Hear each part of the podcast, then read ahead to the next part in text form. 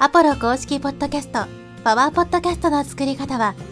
コンテンツで世界を元気に、ブルーポイントインフォマーケティングの提供でお送りします。はい、えー、こんにちは、ポロです。今日はですね、再生回数13万回突破というね、お話をしていきます。まあ、僕のですね、メインチャンネル、まあ、超ブログ思考ですけども、えー最近ですね、再生回数、総合計の再生回数が13万回をですね、突破しました。で、2020年の6月からですね、配信をスタートしたので、まあ、ちょうどというかね、もうほぼ3年ですね。で、まあ13万回。まあこれが多いのか少ないのかというのはね、ちょっとまあ人によって変わると思うんですけど、まあ、ポッドキャストって一般的にこうマイナーな媒体だと思われていて、あんまりこうユーザーがいないからね、発信しても意味ないみたいな風に考えている人も多いんですけど、まあ実際ね、こういう風にやってみて13万回ですからね、決して少ないとは言えないと思うんですね。むしろ多い方じゃないかなと僕は思うぐらいですけど、同時期に始めた YouTube はね、まあ、えー総合計再生回数も多分10万回もいってないと思うんで。って考えると、まあ、決してね、その、ポッドキャストが全く集客効果がないのかとかね、マーケティング効果ないのかっていうと、そんなことはないと思いますし、まあ、これからね、どんどんこのリスナーの数も増えてくると思うので、まあ、ポッドキャストね、本当に、まあ、集客効果も非常に高いですからね、えーやっといた方がいいかなと思うんですけど、まあ、この13万回をね、突破するにあたって、まあ、僕がやってきたことですね。まあ、どうやってこういうふうに、まあ、続けてきたのかとか、数を伸ばしてきたのかという話をしていきます。まあ、あまりコツみたいなものはないんですけど、まあ、一番はやっぱり継続することなんで、いかにこの継続しやすい形を作るのかっていうのが何事においても重要なんですね。最初一生懸命頑張っても途中で力尽きでね、やめちゃったら意味がないんで、それはもう情報発信とかだけじゃなくて、英語の勉強とかね、ランニングとかね、そういうのも全部そうですけど、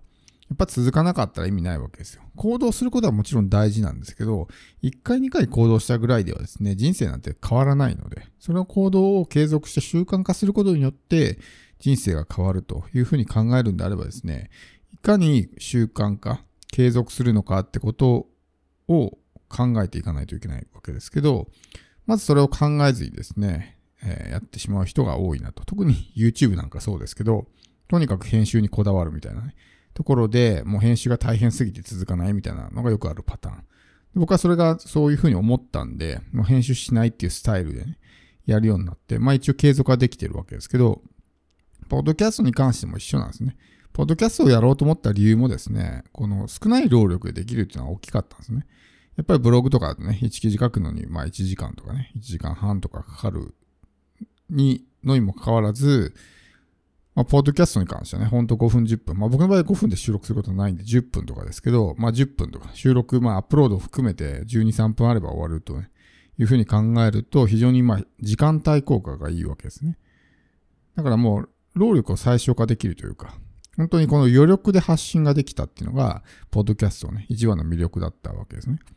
で、ここまで続けてこれたのも、やっぱりそこをね、あんまり必要以上の時間をかけなかったと。もちろん編集はね、途中からするようになったんですけど、そんなこう、すごい時間のかかるような編集ではないですし、本当にもうね、2、3分で終わるような編集なんで、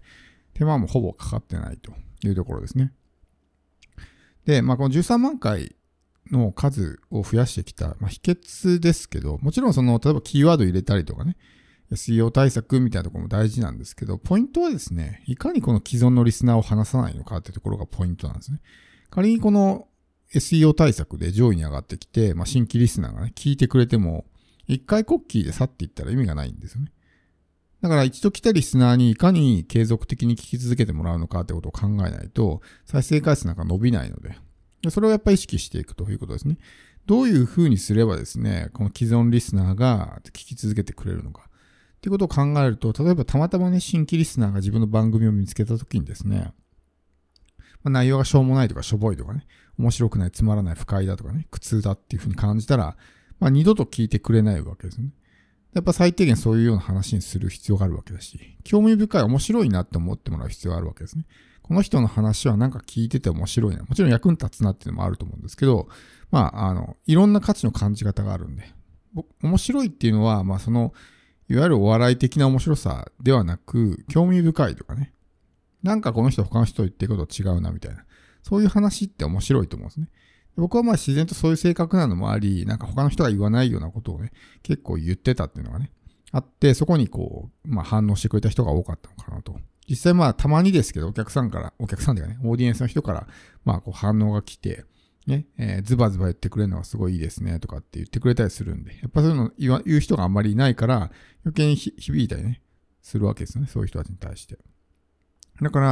まあ、そういうまあ独自の見解を発信するっていうのも結構ね、それが面白かったりするわけですよ。いろんな意見をね、えー、聞きたい人がいるわけだから。だから例えば今だったらチャット GPT すごい流行ってますけど、チャット GPT いいですねみたいな話をしても誰も刺さらないわけですよ。なのもみんな言ってるわけだから。じゃなくて、なチャット GPT にね、すごい熱狂してるけど、こうじゃないのみたいなね。僕結構どっちかというとそういうのタイプですけど、ね、そういうようなね、えー、ところで本質見失ってないですかみたいな話をしてる方が、なんかちょっと、あれなんかこの人、他の人と違うなってなるわけですね。で当然僕と価値観が合わない人はね、そこで離れていくわけですけど、でもなんか似たような価値観の人は残ってくれる。それがやっぱ聞き続けてくれるわけですよ。同じような考え方を持ってる人の話っていうのはね、もっと聞きたいしね。こう、まあ仲間意識みたいなものが芽生えるので。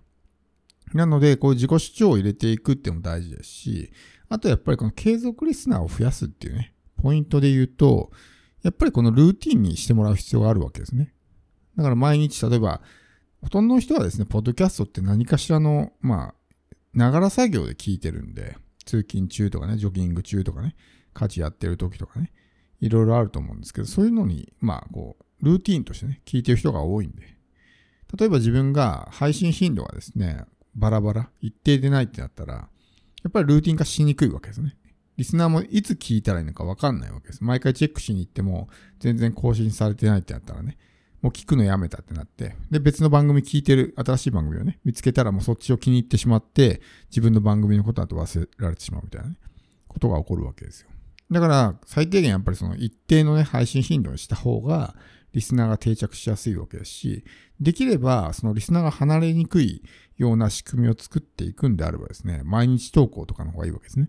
毎日聞いてくれるって状態を作ったら、なかなか離れづらいわけじゃないですか。その、その時間の間は自分のために時間を使ってくれてるわけだから。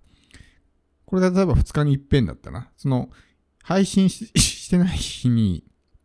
ね、別の人のエピソードを聞きに行って、そっちから戻ってこないっていうね、ことが起こる可能性もあるわけですね。結局まあ情報発信って時間の奪い合いなんで、いかに自分のために時間を使ってもらうのかってことを考えると、そういうまあ、リスナーの人たちがね、離れにくいような仕組みを作っていく必要があると。だからできる限り毎日投稿はした方がいいのかなっていうのはあるわけですけど、まあ、毎日投稿したらね、質が下がるんじゃないのって思う人もいるかもしれないですけど、当然そういう面はね、もちろんあります。あの、野球とかでもそうだと思うんですけど、毎打席ホームランって打てないと思うんですね。打席に立つ数が多ければ当然三振とかね、になる可能性も高くなるし、っていうのはあるんですけど、じゃあだからといって配信頻度を下げたから、毎回ね、えー、いいものが出せるのかって、それは違うんですね。そこを結構履き違えてしまう人が多い。時間をかければいいものができるかというと、必ずしもそういうわけではないないわけですね。時間をかけてもクオリティは上がらないっていうケースも結構あるんで。だから、やっぱり慣れるっていう点においても、できる限りね、こう毎日発信をしていく。そこで当然ね、質が伴っていなければ離れていく人も出てきますけど、でもそれで視聴者がゼロになるってことはまずないわけですね。おそらくもう何本もね、何十本も上げていて、ずっとね、最初から最後まで視聴視聴者ゼロですって人いないと思うんですよ。やればやるほどね、こう、リスナーがついてきてみたいな。当然その自分の番組を新たに見つけてくれる人が毎回増えるんで、それがね、100エピソードとかね、500エピソード、1000エピソードってなったら、そのエピソードの数が多ければ多いほど発見される確率が上がるわけですね。要するに新規リスナーにリーチできる確率が上がるわけです。やればやるほど基本的にはリスナーって増えていく傾向があるわけですね。でそこでまあ一部離れていって一部残ってみたいな。ただその残ったリスナーをつなぎ止めるためにはですね、相手に次の配信ももね、もうもう一回聞きたいと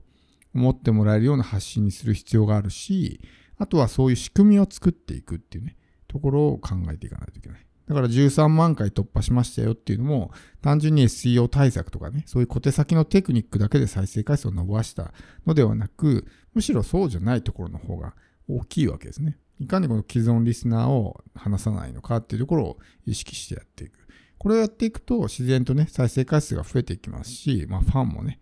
増えていくので、まあ、こういったところを意識してね、やっていくといいんじゃないかなと思います。